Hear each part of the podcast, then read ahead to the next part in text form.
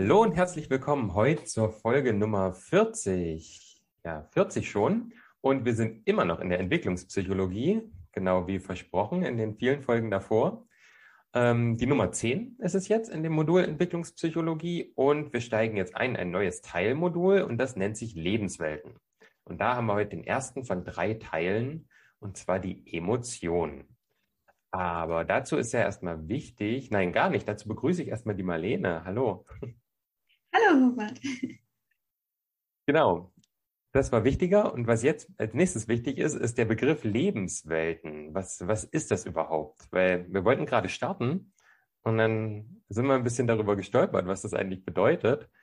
Und dann haben wir kurz gebrainstormt, was so unsere erste Intention dazu ist. Und da gebe ich erstmal an dich, Marlene. Was war deine Intention bei dem Wort? Ja, mein, mein erster Gedanke dabei war, ähm, wie gestaltet sich das Leben oder die Welt in, in Kitas, in der Schule, im Erwachsenenleben?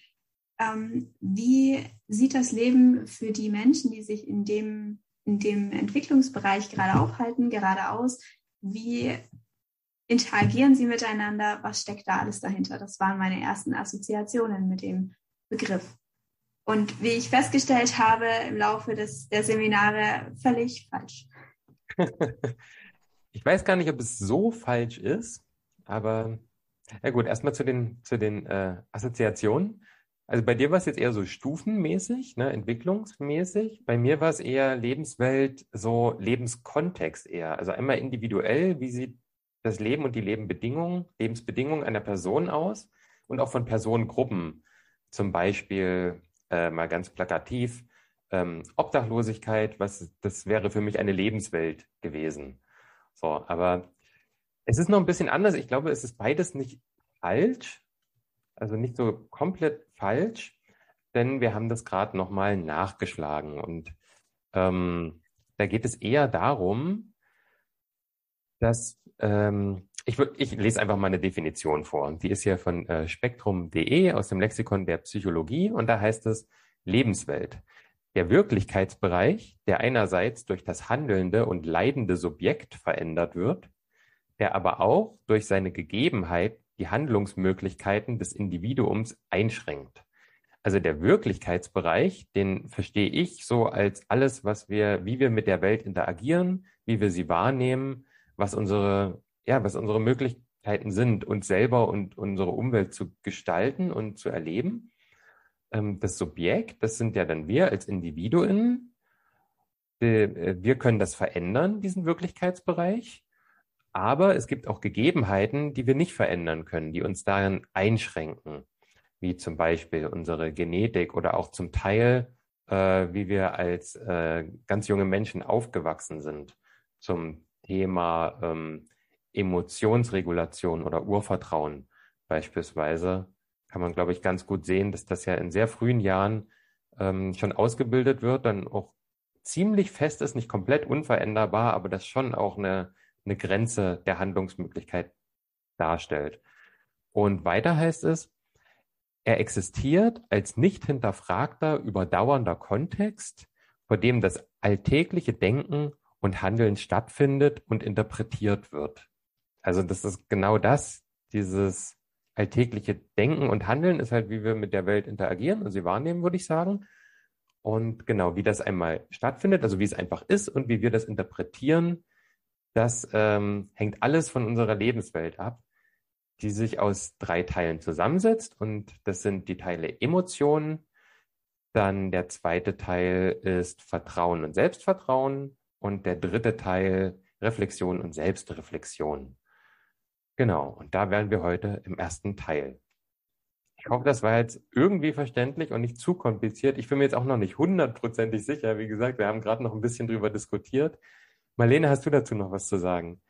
Eine kleine Ergänzung noch. Im zweiten Satz hieß es, es wird nicht hinterfragt, dieser Rahmen. Und zwar würde ich dort ein bisschen einhaken und sagen, wenn man sehr viel über sich selbst reflektiert und auch ähm, bestimmte Situationen nochmal ähm, im Nachhinein beleuchtet, kann man diesen, diesen Rahmen schon nochmal hinterfragen und durch sehr viel Arbeit auch diesen Rahmen etwas ändern. Dadurch zum Beispiel sein Selbstbewusstsein ein bisschen ausbauen oder die Reflexion etwas weiter vorantreiben, wenn man dort Handlungsbedarf sieht. Ja, ja, voll. Da würde ich auf jeden Fall mitgehen. Wobei ich mir nicht ganz sicher bin, wie genau das hier gemeint ist, was jetzt es existiert als nicht hinterfragter, überdauernder Kontext, ist auch ein bisschen schwammig formuliert, finde ich. Was genau das jetzt bedeutet, ist ein bisschen unklar. Aber ja, wenn es jetzt so wie, wie du es gerade ausgelegt hast, dann würde ich da auf jeden Fall mitgehen. Ja, also genau, wie wir die Welt erleben, wie wir in ihr handeln, wo unsere Möglichkeiten sind, wo sie aufhören. So ungefähr. genau.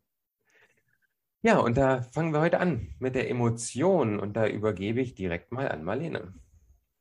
Dankeschön. Und zwar beginne ich hier mit einer kleinen Definition. Was sind überhaupt äh, Emotionen? Und äh, Zimbardo 1995 hat es so definiert, Emotionen, das sind ähm, ist ein sehr komplexes Muster von Veränderungen, das ähm, physische Erregungen, Gefühle, kognitive Prozesse und Verhaltensweisen einschließt, die in Reaktionen auf eine Situation auftreten, welche ein Individuum als persönlich bedeutsam wahrgenommen hat. Uiui. ein Wesens um das Ganze ein bisschen ähm, noch aufzuschlüsseln, ist eine kleine Unterscheidung zwischen Emotionen und Gefühlen, was ja oft gerne in einen Topf geworfen wird. Und wir haben auch länger diskutiert, wo ist jetzt da der Unterschied, wo zieht man die Grenze, was sind Emotionen, was sind Gefühle. Und ähm, Bano hat es 2004 so definiert, Emotionen sind meist sehr schnell einschießende Gefühlszustände, wie zum Beispiel Angst, Ärger, aber auch Ekel, Trauer, Überraschung oder Freude. Und sie können sich stark oder schwach anfühlen. Sie können etwas kurz aufflammen oder auch länger andauern. Trauer zum Beispiel ist eine Emotion, die sehr lange unterschwellig immer wieder da ist. Freude hingegen ist meistens sehr kurz erlebbar und auch schnell wieder weg. Und sie haben immer eine positive oder negative Ausrichtung. Also Trauer kann man ganz schlecht als positive Ausrichtung sehen. Genauso Freude ist eher selten negativ. Gefühle hingegen sind eher komplexer als Emotionen in dem Sinne, dass sie größere kognitive Verarbeitungsprozesse erfordern. Also es sind nicht einfach nur Emotionen, die einfach da sind, wie Angst, sondern ähm, schon komplexere Sachen, die auch ähm, mehr Arbeit verlangen, um, um sich mit ihnen auseinanderzusetzen. Beispiel Hilflosigkeit ist nicht einfach nur da und geht gleich wieder, sondern man muss sich schon damit auseinandersetzen, woher kommt diese Hilflosigkeit, wie kann ich sie eventuell beheben, was kann ich machen, damit ich mich etwas fähiger in der Situation fühle. Und hier eben unter anderem auch die Analyse der Situation und die bewusste Bewertung dieser. Diese Gefühle dauern länger an als Emotionen, sind aber meist nicht so intensiv. Und der Auslöser kann entweder jetzt sein oder auch länger zurückliegen und muss auch nicht immer unmittelbar nachvollziehbar sein. Genau. Ja, da nochmal ganz kurz reinzuhaken. Ja. Worüber wir uns davon unterhalten haben, ist ja, dass in der Definition von Emotionen die Gefühle mit drin sind, also dass Emo Gefühle ein Teil sind von Emotionen, aber Gefühle trotzdem komplexer sind als Emotionen. Zumindest haben wir das so gefunden in den Beschreibungen. Und ja, dieses Komplexer, das ist, da gar nicht so einfach zu fassen. Und du meintest ja schon, dass das mit diesen Verarbeitungsprozessen zusammenhängt, aber ich glaube, es gibt noch eine Ebene und zwar, dass es ganz schwer zu veräußern ist, dass man ganz schwer über Gefühle sprechen kann. Emotionen können wir benennen mit Angst, Ekel, Trauer, aber Gefühle, die so ein bisschen zusammengesetzt sind aus mehreren Komponenten, das wird dann schon schwieriger und deswegen passt vielleicht auch der Begriff komplexer. Und äh, ja, genau. Alles, alles bisschen, bisschen schwammiger heute als sonst vielleicht. Ja, aber danke, dass, dass du das nochmal ergänzt. Das ist mir tatsächlich entfallen. Ähm, genau, also die Emotionen können sich ähm, auf vier verschiedene Ebenen aufschlüsseln lassen. Eine Emotion entsteht auf physiologischer Ebene, kognitiver Ebene, Gefühlsebene und Verhaltensebene. Um das Ganze ein bisschen klarer zu machen, die physiologische Ebene ist eben das, was so körperlich passiert. Also zum Beispiel Herzrasen, Schwitzen, Röte, ähm, Gänsehaut etc. Alles, was wir wirklich körperlich feststellen an uns. Die kognitive Ebene beinhaltet die Bewertung oder Erwartung dessen, was eintritt, verbunden mit dieser Emotion. Also Äußerungen zum Beispiel wie, das geht sicher schief oder das wird niemals klappen. Und hier sind die geistig-gedanklichen Vorgänge des Denk- und Wahrnehmungsprozesses ausschlaggebend. Dann die Gefühlsebene, was dem ganzen Wirrwarr von gerade eben noch ein bisschen Power gibt. Hier wird eben dieses Gefühl ähm, beschrieben, welches tatsächlich empfunden wird. Also das, was wir auch körperlich teilweise wahrnehmen, wie Wärme oder Kälte, aber auch Sachen wie Hilflosigkeit oder Glück. Und zuletzt die Verhaltensebene. Hier ähm, ist gemeint das Verhalten, das resultierend aus der Bewertung dann gezeigt wird. Also sowas wie Mimik, Gestik, Angriff oder auch Abwehrhaltung. Genau. so viel erstmal dazu. Und jetzt übergebe ich wieder an dich, Robert. Ja, danke schön. Dann nach den äh, vier Ebenen komme ich jetzt zu den drei Ansätzen. Das sind theoretische Ansätze, um sich mit Emotionen auseinanderzusetzen und da auch ein bisschen wissenschaftlich heranzugehen. Diese drei Ansätze sind der strukturalistische Ansatz, da geht es um Basisemotionen, der funktionalistische Ansatz, da geht es um Handlungsbereitschaften und der soziokulturelle Ansatz, da geht es um kulturspezifische Emotionskonzepte. Ein bisschen schwierig noch jetzt, aber das ist ja oft so mit den Wörtern, wenn wir jetzt reingucken, wird das deutlich klarer. Ich fange an mit dem strukturalistischen Ansatz der Emotionsforschung. Ähm, der konzentriert sich auf die Frage, anhand welcher Indikatoren Emotionen zweifelsfrei von anderen psychischen Phänomenen oder auch von verschiedenen Emotionen äh, unterschieden werden können. Also einerseits ähm, gibt es ja nicht nur Emotionen, die irgendwie unser, unser Erleben beeinflussen, äh, sondern noch mehr psychische Kräfte.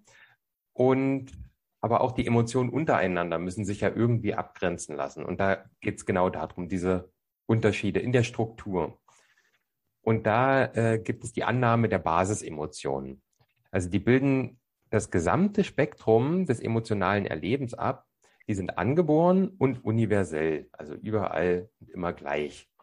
Und das sind nach dieser Theorie Ekel, Freude, Furcht, Neugierde, Trauer, Überraschung, Vertrauen und Wut. Und diese Emotionen, diese Basisemotionen, die setzen sich zusammen aus dem subjektiven Erleben. Da haben wir wieder das Gefühl, also das wirklich, wie wir das erleben, wie es ist, was man so schlecht erklären kann. Der, die physiologische Reaktion, also ne, mit dem Herzrasen beispielsweise, und das Ausdrucksverhalten, wo es dann wirklich darum geht, okay, wie, wie, be, äh, wie beeinflusst das jetzt das Verhalten oder das Handeln? Wie äußert sich das, dass man es erkennen kann? Aber, ja, es gibt auch Abers. Ähm, die äh, physiologische Eindeutigkeit ist nicht gegeben. Also es lässt sich nicht ganz klar voneinander abgrenzen, wenn man sagt, okay, ähm, der hat Schweiß oder der hat Schweißperlen auf der Stirn, das ist ganz klar die und die Emotionen. Das kann äh, Angst sein, das kann aber auch Aufregung sein. Okay, Aufregung wäre jetzt nicht, äh, wäre jetzt keine Basisemotion, aber es könnte, genau, Furcht könnte es sein, es könnte auch Wut sein, vor Anstrengung spitzt ja, das lässt sich nicht so klar voneinander, ab, ähm, voneinander abgrenzen. Und das Gleiche ist beim Ausdrucksverhalten. Das ist auch nicht immer eindeutig. Na, wenn ich, ähm, keine Ahnung, anfange zu lachen beispielsweise, dann muss das nicht immer nur Freude sein. Genau. Das sind so ein bisschen die Probleme, die in dem Ansatz mitschwingen. Und es gibt nicht nur die Basisemotionen, es gibt auch sekundäre Emotionen. Äh, also so werden komplexe Emotionen bezeichnet, die dann zusammengesetzt sind oder eine Mischung darstellen aus diesen Basisemotionen. Und da haben wir sowas dann wie Scham oder Eifersucht, wo man jetzt äh, nicht das so genau darstellen kann, okay, Scham ist genau dies und das, sondern muss man gucken, okay, wo setzt sich das gerade zusammen? Und also das steht hier zwar nicht, aber ich glaube, dass das auch individuell verschieden sein kann, woraus sich diese sekundären Emotionen dann jeweils zusammensetzen. Genau. Ich hab, so, ja? Ja, entschuldige. Ähm, ich habe das vorhin mal versucht zusammenzusetzen, woraus sich zum Beispiel Eifersucht jetzt in, in meinem Fall ähm, zusammensetzen würde, also welche Puzzlestücke ich dort finde. Und ich, ich kam auf relativ viel, also ähm, Furcht auf jeden Fall, dann Trauer über das eventuell bald Verlorene, ja. auch Überraschung im negativen Sinne käme bei mir dazu missbrauchtes Vertrauen und Wut. Also es sind doch einige Teile, die, die ich da gefunden habe. Ich weiß nicht, ob sich bei dir noch was ergänzen würde. Aber es ist auf jeden Fall komplexer ja. als die Basisemotionen. Ja, ich denke, da würde ich mitgehen. Das, war, das ist sehr treffend, denke ich. Ja, weil da fehlen ja jetzt nur noch Ekel, Freude und Neugierde und das passt alles dreist nicht so. ja, voll gut. Auf jeden Fall. Genau, das war der strukturalistische Ansatz, wo es wirklich geht, okay, die Struktur, wie lässt sich das voneinander abgrenzen? Basisemotionen, zusammengesetzte und woran erkennen wir das? Der zweite Ansatz ist der funktionalistische Ansatz. Da geht es eher um die Funktion von den Emotionen, also wofür sind die eigentlich da? Und die Hauptfunktion nach dieser Theorie von den Emotionen besteht darin, die Handlungsbereitschaft zu verändern. Handlungsbereitschaft kann man vereinfacht gesagt mit Motivation auch übersetzen. Ähm, ist nicht genau das gleiche, aber falls ihr jetzt den Begriff nicht so gut einordnen könnt, kann man das, glaube ich, ganz gut als Synonym verwenden. Und da gibt es drei Komponenten der Änderung dieser Handlungsbereitschaft. Es geht ja darum, dass Emotionen diese Handlungsbereitschaft, diese Motivation sozusagen verändern. Punkt eins ist die Bewertung. Und zwar die Bewertung eines Umweltreizes als Motiv und Ziel relevant. Also es muss irgendwie ein Ziel, was ich mir selber gegeben habe oder was mir von außen gegeben wurde, wovon ich überzeugt bin. Äh, das muss zielführend dahin sein. Und äh, genau, das Motiv, was ja Teil der Motivation ist, muss gegeben sein. Es hängt ja auch wieder mit dem Ziel zusammen. Und äh, dadurch ähm, wird dann auch Emotionen ausgelöst. Der zweite Punkt ist dann genau diese Veränderung der Handlungsbereitschaft, also die Emotionen, die, also beispielsweise, ich nehme mir vor, ähm, ich nehme mir vor, irgendwas Gefährliches, keine Ahnung, Fallschirmspringen oder so, und ich stehe dann in dem Helikopter irgendwie kurz vorm Absprung und dann, ähm, dann bewerte ich das aber als gefährlich und dann kommt die Emotion Angst. Und das verändert meine Handlungsbereitschaft. Meine Handlungsbereitschaft ist dann nicht mehr, ich springe jetzt da raus, sondern ich bleibe hier wie angewurzelt stehen und springe eben nicht da raus. Ähm, also das als, als Antrieb nur, ne? nur, nur die Motivation. Bei Punkt drei ist dann wirklich erst die Auslösung der Handlungskonsequenz. Also das tatsächliche Handeln beziehungsweise Nicht-Handeln, ob ich jetzt springe oder ob ich nicht springe. Also Bewertung, Veränderung der Bereitschaft und die Handlungskonsequenz. Und es gibt da so einen Entwicklungstrend in, in der, ähm, genau, in der Entwicklungspsychologie einfach, dass mit zunehmendem Alter es möglich ist, also bei Kindern vor allem, diese unmittelbar aktivierten Handlungsbereitschaften, also die so quasi unterbewusst einfach hochschießen, ohne dass da irgendwas, und dass man da irgendeinen kognitiven Zugang zu hatte, irgendwie da, ohne das verändern zu können, von den tatsächlichen Handlungsbereitschaften äh, abgekoppelt werden kann. Und die tatsächlichen, die resultieren dann daraus, dass ich so eine gewisse Emula äh, Emulations Emotionsregulation auch schon anwenden kann. Also ich kann meine Emotionen regulieren, dass sie mein Handeln nicht quasi fremd bestimmen, sondern dass ich sie so ein bisschen auch in der eigenen Hand habe, wann ich denen wie viel Raum gebe. Hoffentlich. um das Ganze ein bisschen zu ähm, nochmal etwas praktischer zu machen, wer würde mir jetzt einfallen, das Beispiel, fünfjähriges Kind, das schon ein bisschen drauf hat ähm, mit der Emotionsregulation. Auf dieses Kind kommt ein Hund zugerannt. Erste Reaktion wäre ja, oh Gott, ich muss hier weg, der rennt mich um, ähm, ich laufe jetzt weg. Und vielleicht hat dieses Kind schon gemerkt, das ist nicht unbedingt das Klügste, vor dem Hund auch noch wegzulaufen. Dann denkt er nämlich auch, klasse Beute und rennt hinterher sondern hier ist es dann doch eher angebracht für das Kind, die Gefühle zu regulieren und zu sagen, okay, ich bleibe jetzt einfach still stehen und warte ab, was passiert, weil meistens der Hund dann einfach vor mir sitzen bleibt, weil er sich freut, mich zu sehen. Und in diesem Fall sollte man die Emotion Angst regulieren und ruhig stehen bleiben, was meistens auch besser funktioniert. Voll gutes Beispiel. Genau, die Emotion bleibt ja dieselbe die Handlungsbereitschaft ist die, die wir dann mit wachsendem Alter beeinflussen können. Voll gut. Fehlt der letzte Ansatz, das ist der soziokulturelle Ansatz. Hm, da geht es darum, wie Emotionen sozialisatorisch geprägt sind, also durch Normen und Werte des jeweiligen Kontextes, in dem ich aufwachse. Man könnte es jetzt Kultur nennen, man könnte es aber auch einfach Kontext nennen, weil da gehört einiges dazu. Und das ist ganz ähnlich wie beim funktionalistischen Ansatz ähm, mit der Bewertung dieser, dieser Reize. Das ist hier auch die Grundlage des emotionalen Erlebens. Und dann haben wir ja diesen Sozialisationsprozess, in dem ein Kind halt äh, lernt, so gewisse Situationen oder gar nicht so explizite Situationen, sondern eher Situationstypen, so in, ja, so ein bisschen Bündel zusammengefasst, mit Emotionen zu assoziieren. Äh, zum Beispiel dass äh, bestimmte Situationen als angstauslösend klassifiziert werden. Wie zum Beispiel, wie zum Beispiel ein, ich weiß nicht. Fällt dir was ein, Marlene? Um, ähm, das Laufen an einer Kante von, von einem Straßengraben zum Beispiel oder auf ja. einem Geländer balancieren. Ja, das, das ist ganz gut. Das ist auf jeden Fall kulturell auch so, ja, das äh, wird kulturell, glaube ich, oder was heißt kulturell, so einfach im, im Kontext unserer Gesellschaft schon als gefährlich und angstauslösend angesehen, ja? Und dann gibt es noch die kulturspezifische Kopplung. Da ähm, geht es um die kulturspezifische Emotionsauffassung, also dass ähm, Situationen und Emotionen, also eigentlich wie im ersten, dass das wirklich gekoppelt ist, dass es nicht nur assoziiert wird, sondern ganz klar dann daran gekoppelt ist, so ein bisschen wie ähm, klassische Konditionierung kann man sich das vorstellen, dass das äh, einfach eine Situation zu einer ganz bestimmten Emotion führt, die aber in anderen ähm, Ecken der Welt oder schon einfach in, in der Nachbarsfamilie ganz anders sein können.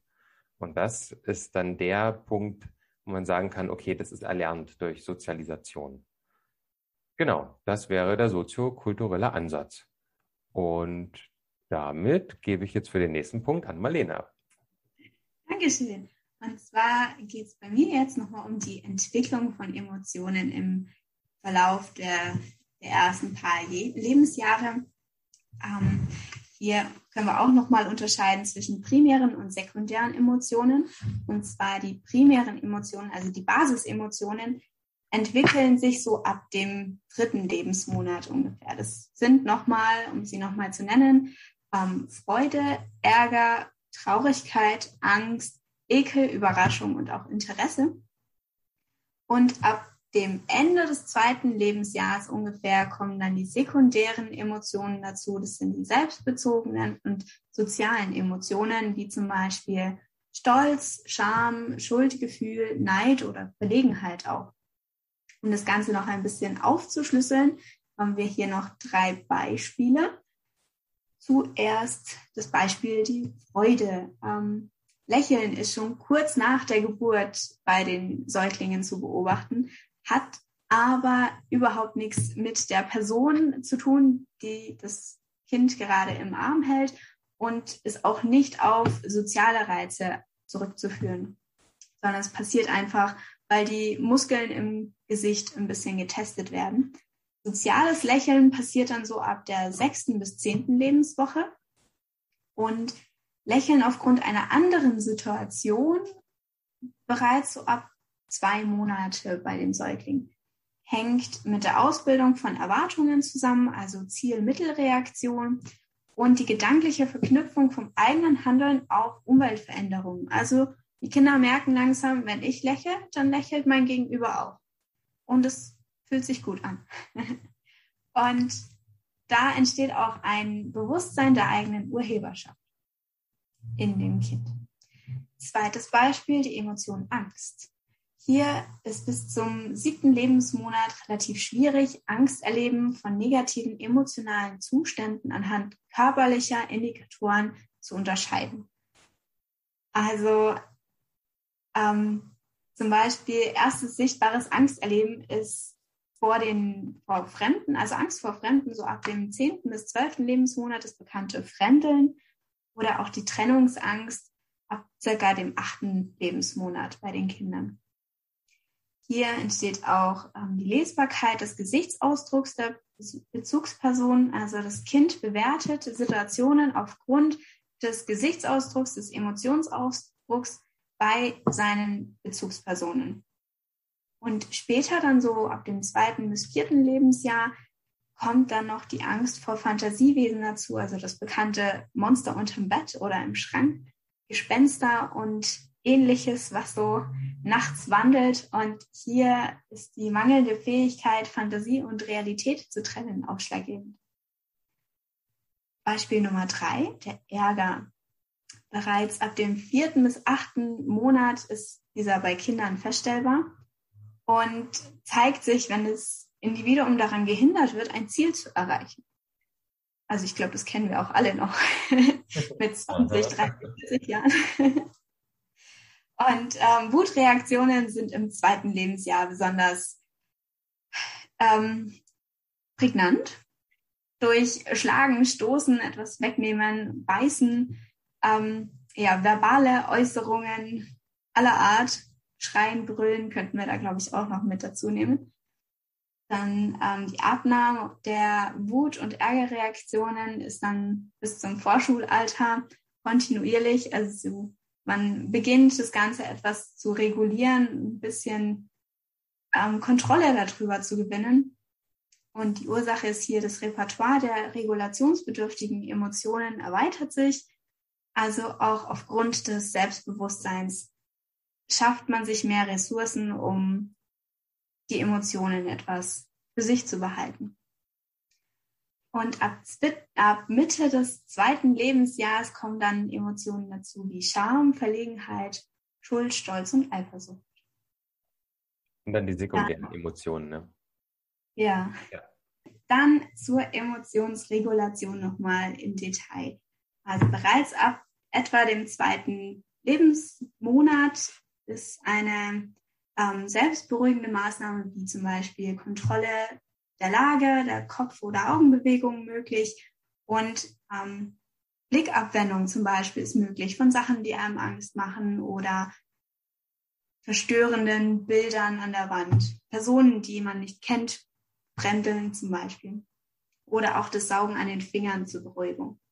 Ab dem dritten bis ungefähr zum sechsten Lebensmonat ist, wird eine aktive Unterstützung der Bezugsperson eingefordert von den Kindern und ab dem siebten bis zwölften Monat ist dann eine fortschreitende motorische Entwicklung, die Kinder nochmal befähigt, die Emotionen auch zu regulieren, sich aus Situationen zu entfernen, die ihnen nicht so ganz geheuer sind. Und dadurch ist auch eine Zunahme der Emotions-, der Regulationsstrategien gegeben. Also ein aktives Annähern oder Entfernen von Reizen und die Abstimmung mit der Bezugsperson. Ab dem zweiten Lebensjahr kommt die Sprachentwicklung dazu. Also die Kinder sind in der Lage, ihre Befindlichkeiten zu äußern und Ursachen und Folgen zu benennen. Und dann ungefähr ab dem Vorschulalter können sie, können die Kinder negative emotionale Folgen für sich und andere Personen vorhersehen und es kommt zur Entkopplung des eigenen inneren Erlebens von wahrnehmbaren Emotionsausdrücken, also sich selbst und andere. Ja, cool. Genau. Dann, wo die Empathie anfängt, quasi. Genau. Spannend. Ja, dann ja. mache ich einfach direkt weiter. Ähm, wie funktioniert das jetzt genau mit der Regulation der Gefühle? Ähm, da ist halt wichtig, dass es zwischen Gefühlen und Gedanken immer so ein Hin und Her gibt. Das ist quasi wechselseitig bedingt. Ähm, und ganz einfaches Beispiel wäre, ist eigentlich egal, wo man anfängt. Ich fange jetzt mal mit dem Gefühl an, dann machen wir es nochmal andersrum. Also ich erlebe Trauer oder Wut. Und das führt dazu, dass ich denke, ja, ich kann nichts so richtig und die anderen sind immer besser als ich. Äh, wenn ich dann quasi, ja, ich erlebe zum Beispiel, wie andere etwas tun, was ich auch gern können würde, sehe das, ähm, bin traurig und wütend, dass ich es nicht so gut kann, denke dann, das kann ich eh nicht, die anderen sind besser. Das führt dazu, dass entweder wieder Traurigkeit oder Wut entsteht oder sich das verstärkt und man ist in so einem Kreislauf einfach dann wie gefangen. Und wenn man mit den Gedanken anfängt, ist es genauso. Man denkt einfach irgendwie nach an Situationen, wo halt andere was geleistet haben, was man selber gern geleistet hätte und denkt sich dann halt, das kann ich nicht oder das, äh, die anderen sind immer besser und das führt dann überhaupt erst zu der Emotion Traurigkeit, Wut und dann sind wir schon wieder in dem Kreislauf. Um, genau, und da ist es, äh, wirkt es erstmal sehr schwierig, das überhaupt irgendwie zu regulieren. Denn bei dem Gefühl äh, ist es ganz schwierig anzusetzen. Wo wir aber ansetzen können, sind natürlich unsere Gedanken. Denn wir sind ja nicht unsere Gedanken, sondern unsere Gedanken sind immer nur Gedankenangebote, die wir entweder wahrnehmen oder nicht. Und da gibt es nach, ähm, zumindest nach äh, Kahnemann und Banot, äh, nee, gar nicht, nur nach Kahnemann. Banot hat das nur mit aufgeführt in seinem Werk, gibt es zwei verschiedene Regulationsstile. Da gibt es den emotionalen Stil und den kognitiven Stil. Der emotionale Stil ist eher intuitiv. Ähm, das, äh, ja, den, den äh, leben eher Menschen, die sich von Emotionen leiten lassen, die spontan handeln oder spontan auch äh, ihre Emotionswelt verändern. Und ähm, Einzelheiten sind da tatsächlich weniger wichtig. Da geht es so um dieses gesamte Rundrum. Und im kognitiven Stil äh, passiert die Regulation ähm, durch den Verstand. Also es wird sehr rational daran gegangen, es ist so analysierend, ähm, also auch strukturiert irgendwo. Und die Einzelheiten sind wichtiger. Also es ist nicht nur das Gesamtbild, sondern auch, es wird darüber nachgedacht, okay, wie setzt sich denn dieses Gesamtbild überhaupt zusammen? Und äh, das beides hat Vor- und Nachteile. Beim emotionalen Stil haben wir ganz klare Vorteile.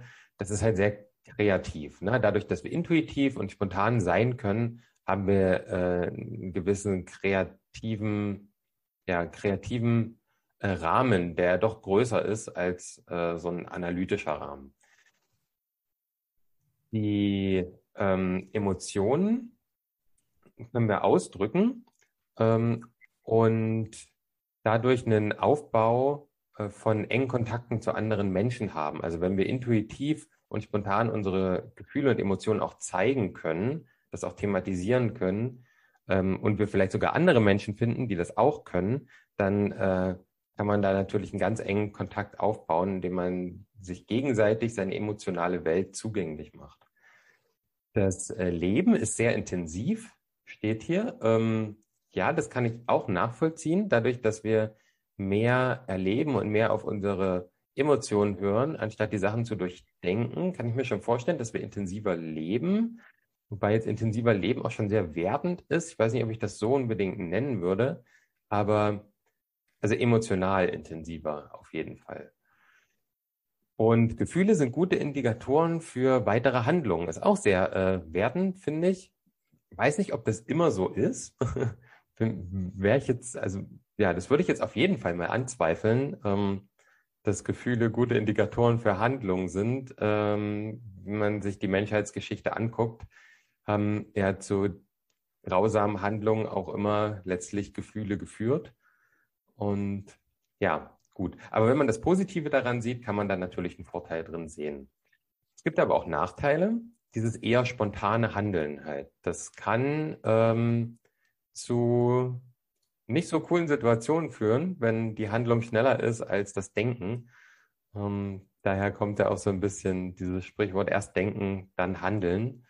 Äh, genau, weil wenn man es andersrum macht, dann äh, handelt man oft unüberlegt und das kann auch nach hinten losgehen. Äh, das Handeln wird dann auch unsystematisch, weil ja darüber nicht so sehr nachgedacht wird. Es wird eher weniger analysiert und ist dadurch auch weniger rational. Äh, was ja dann auch wieder bedeutet, dass das für viele Menschen auch weniger nachvollziehbar ist, das eigene Handeln, was dann zum Beispiel politisch auch wieder für Probleme oder Dissonanzen sorgen kann.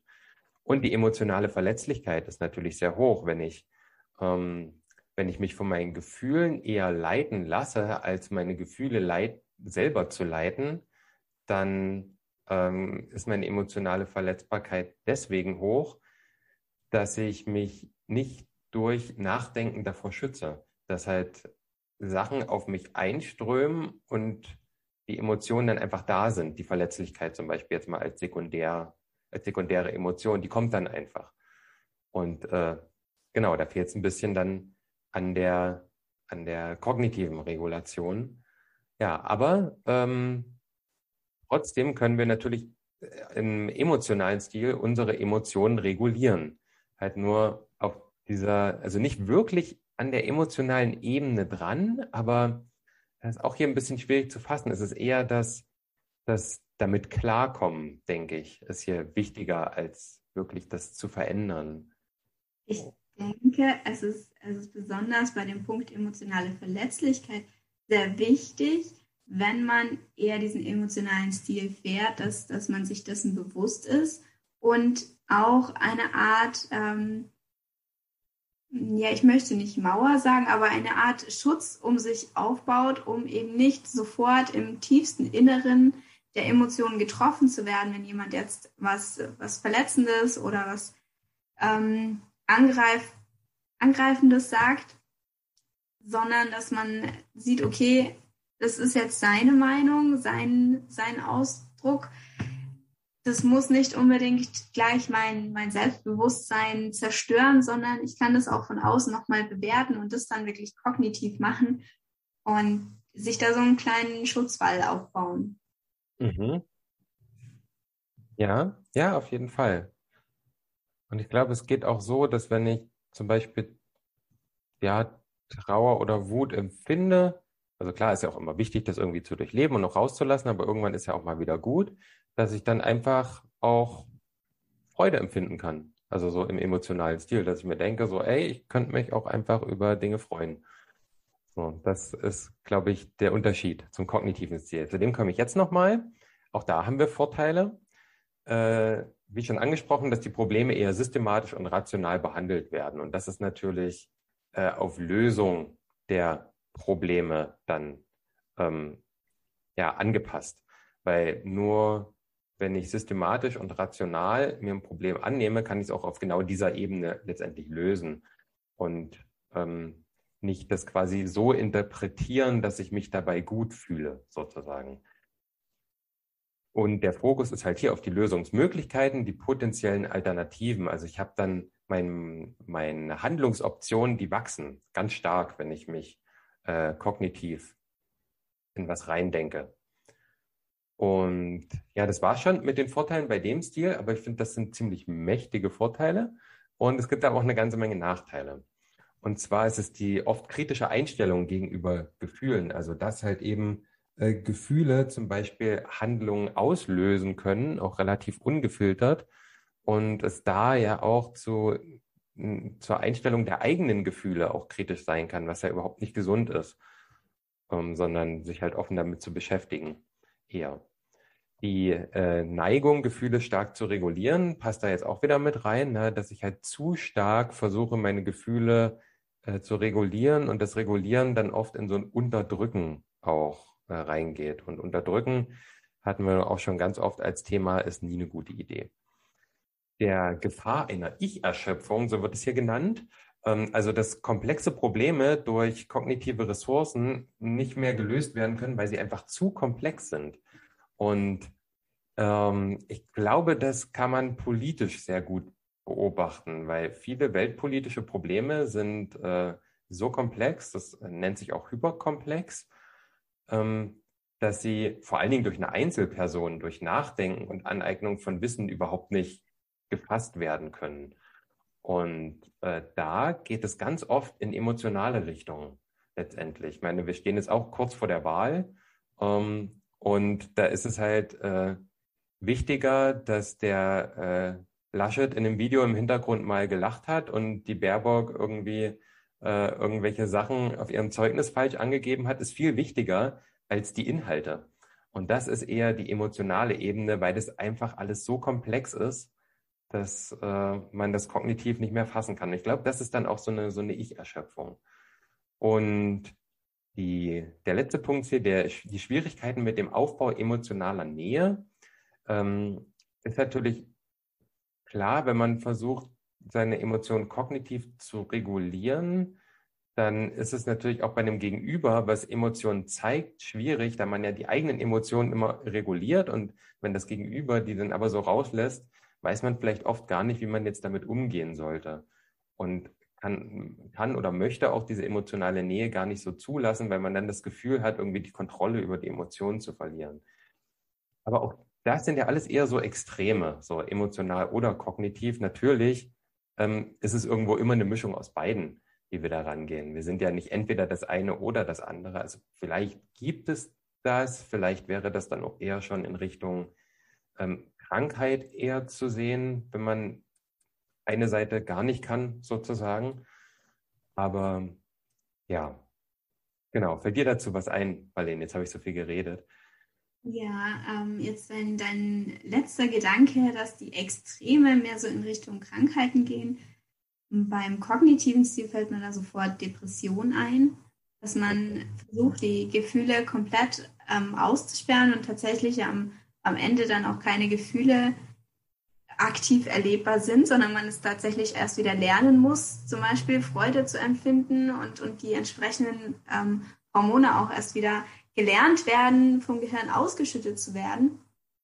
Und ich habe ein Beispiel im Kopf, einen, einen Herr, den ich äh, jetzt die letzten Wochen kennengelernt habe, der so ähm, extrem seine Gefühle reguliert. Ich habe noch nie lachen sehen, aber auch noch nie irgendwie negativ gestimmt sein. Es ist immer der gleiche Gesichtsausdruck, immer ähm, die gleiche Tonlage auch. Und es ist ganz, ganz schwer, an denjenigen ranzukommen, mit ihm mal zu reden. Zwei Sätze, das, das ist das Allerhöchste, was wir bisher hingekriegt haben. Und das, ja, es, es stimmt einen einerseits traurig, weil, weil man weiß, wie viel, wie viel verpasst wird vom Leben, wenn eben die Emotionen nicht da sind und, und das Ganze nicht farbig untermalen können, was so den Tag über passiert. Auf der anderen Seite, ähm, ja, lebt jeder sein Leben selbst und ähm, muss eigene Entscheidungen treffen. Und vielleicht ist es auch ein Schutzmechanismus des Körpers, die Emotionen nicht zuzulassen, weil die dann so stark wären, dass sie einen überfordern. Ja, wenn man erstmal damit angefangen hat, Emotionen zu unterdrücken, dann ja, nimmt das natürlich dann noch immer weiter zu, weil der Druck ja immer größer wird und damit die Gefahr des Ausbruches auch immer größer was dann wiederum dazu führt, dass das aufrechterhalten wird und bis es dann irgendwann platzt, wahrscheinlich. Ich weiß nicht, ob das immer passiert, aber ja. Genau. Nee, finde ich auch sehr spannend mit diesen Regulationsstilen. Also wir hatten auch selber im Seminar, hatten wir einen Fragebogen, mit dem wir da gearbeitet haben. Ich weiß nicht, hattet ihr das auch in eurer Gruppe? Ja, genau. Und da ging es um so, waren einige Fragen, wie wir damit umgehen und sowas. Und daran konnte man dann äh, sehen, wie weit man im emotionalen oder kognitiven Stil verortet ist. Das, ähm, ja, genau, haben wir auch auf einer Folie mit drauf. Also, wer da Bock drauf hat, wen das interessiert, schreibt uns gerne auf Discord an. Das können wir euch auf jeden Fall schicken, wenn ihr das haben wollt. Das war, also, ich fand es echt ganz cool, auch so in der Gruppe, also auch das mit mehreren zu machen, in der Gruppe dann drüber zu sprechen, das auch zu teilen, das fand ich sehr wertvoll. ja, war, war eine schöne Erfahrung und sich dann auch nochmal mit der Theorie dazu zu beschäftigen, mit diesen beiden Stilen eben. Ja. Hast du noch was zu den Regulationsstilen, Marlene? Ich glaube aktuell nicht. Nein, du hast es sehr schön erklärt alles. Danke, danke. Mir ist aber noch was eingefallen, was ich gerne noch sagen würde. Und zwar nochmal zurück zu ganz am Anfang zu den äh, Ebenen der Emotionen. Und zwar zur kognitiven Ebene. Und da geht es ja um, auch um die Erwartung, dass etwas eintritt. Also eigentlich nur um die Erwartung und die daraus resultierende Bewertung oder halt andersrum. Und ich glaube, dass es keine gleichwertige Ebene zu den anderen dreien ist, sondern ich glaube, dass die Ebene über den anderen drei Ebenen steht. Weil ich denke, dass ich sowohl mein körperliches, also Herzrasen oder sowas, mein Gefühl, die zum Beispiel Hilflosigkeit und auch mein Verhalten, was daraus, ähm, was daraus entsteht, also so zurückweichen beispielsweise, dass sich das alles durch meine Erwartungen bestimmt. Dass es eigentlich nie die, die Emotion als solche ist, die mich handeln lässt, sondern, also die, doch die Emotion schon, aber die Emotion tritt auf wegen meinen Erwartungen welche Erwartungen ich an die Welt habe. Manche Erwartungen, die sind einfach fest, wie zum Beispiel, keine Ahnung, wenn man drei Tage in der Wüste unterwegs ist und sich denkt, okay, wenn ich nicht gleich was zu trinken kriege, dann verdurste ich. Das ist eine Erwartung, die wird passieren und dadurch entsteht Angst und Unruhe und alles. Aber es gibt, also die meisten, die kann ich halt einfach beeinflussen, indem ich mich mit meinen Erwartungen beschäftige. Denn wenn ich ähm, wenn ich zum Beispiel ein Studium anfange und dann die Erwartung habe, da mit sehr guten Bewertungen abzuschneiden, dann mache ich mir da selber ganz schön viel Stress mit. Dann habe ich nämlich immer die Erwartung an mich selber und auch an die Umgebung, an die Bewertung. Und wenn die nicht eintritt, dann treten Emotionen ein. Und die äh, verstärken dann wieder meine Erwartungen letztendlich oder beeinflussen die. Und ja, komme ich jetzt wahrscheinlich schon wieder ein bisschen stark aus der buddhistischen Ecke äh, mit der mit den Erwartungen der Erwartungslosigkeit auch irgendwann. Aber ich glaube, eine reflektierte Erwartungslosigkeit, die nicht von von äh, Unterdrückung oder Verdrängung geprägt ist, sondern wirklich von äh, von Selbstreflexion, die kann das Leben äh, sehr viel leichter oder leichter, ja doch leichter machen, also wie wir es empfinden, dass wir das Leben leichter empfinden. Genau, das ist mir gerade nur noch eingefallen. Da ist halt irgendwie die ganze Zeit im Hinterkopf mit dieser kognitiven Ebene. Also vielleicht bin ich auch einfach von diesem Modell nicht so überzeugt. Vielleicht sollte man das noch ein bisschen anders anordnen. Vielleicht, vielleicht kannst du es auch ein bisschen ähm, ein bisschen abändern in, im Zusammenspiel mit Gefühlen und Gedanken nochmal, dass, dass du dir zum Beispiel das Beispiel, das du genannt hast, dass du, ähm, dass man an ein Studium rangeht und sagt, ich will das mit den bestmöglichen Noten abschließen und da nicht denkt, ich will, sondern ich werde. Ganz selbstbewusst, ich werde das machen und es erfüllt einen dann, also mich gerade mit ähm, ja, mit Freude auf das Studium, mit Glück, mit Zufriedenheit mit mir selbst und das wiederum unterstützt den Gedanken, ich werde es schaffen. Und vielleicht ist das ein Ansatz, ähm, um, um damit auch umzugehen. Ja, ganz sicher. Die Frage ist nur, wenn dann der Punkt eintritt, dass man, dass es beispielsweise so katastrophal ist, dass man dieses Studium gar nicht besteht, dann dann ist die äh, Erwartung äh, sehr, ja, sehr, sehr, sehr negativ, würde ich schon einfach so sagen. Ganz klar das so bewerten, weil genau diese Erwartung ja dann dazu führt, äh, wie sich mein Erleben in nächster Zeit gestaltet. Und das kann sich ja gerade bei sowas wie einem Studium, dem ich halt drei Jahre Zeit gewidmet hat, ein ganzes Leben durchziehen. Das, was auf diese Erwartung letztendlich folgt. Und ja, Deswegen, also ich sehe es nach wie vor, dass die kognitive Ebene da nochmal einen ganz anderen Stellenwert haben sollte. Oder was heißt die kognitive Ebene? Zumindest die Erwartung ja, gibt ja auch diesen, diesen schönen Spruch, nicht das Problem ist das Problem, sondern deine Einstellung zum Problem. Und da kann man ja statt Einstellung auch Erwartung sagen. Und ich glaube, wenn man wenn man so bestimmte Situationen sich anguckt, wo es vielleicht mal kritisch war, würde ich behaupten, kommt man oft zu dem Schluss, dass das äh, doch sehr wahr ist oder sehr wahr sein kann. Ja, mhm. Vielleicht, also so sehe ich das, so habe ich das bisher erlebt und so fahre ich ganz gut damit. Das mag sein, dass das sehr subjektiv ist gerade, aber vielleicht trifft es ja auf die eine oder den anderen zu. Ja. Gut, mit diesen etwas schweren Worten am Ende ähm, hoffe ich, dass, äh, dass es euch gefallen hat, wie immer, dass ihr hier was mitnehmen konntet, nochmal die Emotionen hier durchzurattern. Was ja, ja, es, hat, es fühlt sich immer noch so ein bisschen schwammig an, tatsächlich. Es ist auch einfach ein Thema, wie Gefühle, ja, wie, wie beschreibt man Gefühle, wie beschreibt man Emotionen? Das ist, sind ja auch alles Annahmen und Theorien. Und da gibt es sicher auch noch viele andere mehr, die das dann wieder anders sehen, anders benennen. Und dann kommt ja noch das eigene Empfinden dazu, das damit dann immer noch abzugleichen. Das ist schon, das, das finde ich auch in unserem Studium ganz generell als eine ziemlich große Herausforderung, sich mit so Begriffen zu beschäftigen, mit denen ja auch irgendwie dann zu arbeiten letztendlich, weil man begründet ja auch die Theorien und äh, so auch Handlungsoptionen, die man dann professionell hat, irgendwo darauf. Und ja, da müssen wir einfach im Gespräch bleiben, uns damit beschäftigen. Vielleicht ist es auch besonders jetzt beim Thema ähm, Lebenswelten und hier jetzt auch Emotionen gar nicht so notwendig, das wirklich auf eine Sache festzunageln, sondern da ein bisschen Spielraum zu lassen für subjektives Erleben. Ja, ja klar, auf jeden Fall, da hast du total recht. Ja, lassen wir das doch einfach so stehen.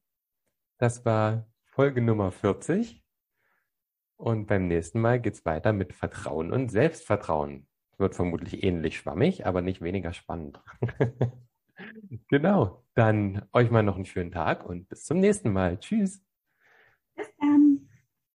If, if I may ask, what do you do when you have some negative thoughts in your head? What is the simplest thing one can do to rid oneself of those negative, negative thoughts, so overthinking negative, and negative? Oh, negative emotion, you see, mainly related with two things. One, uh, self-centered attitude.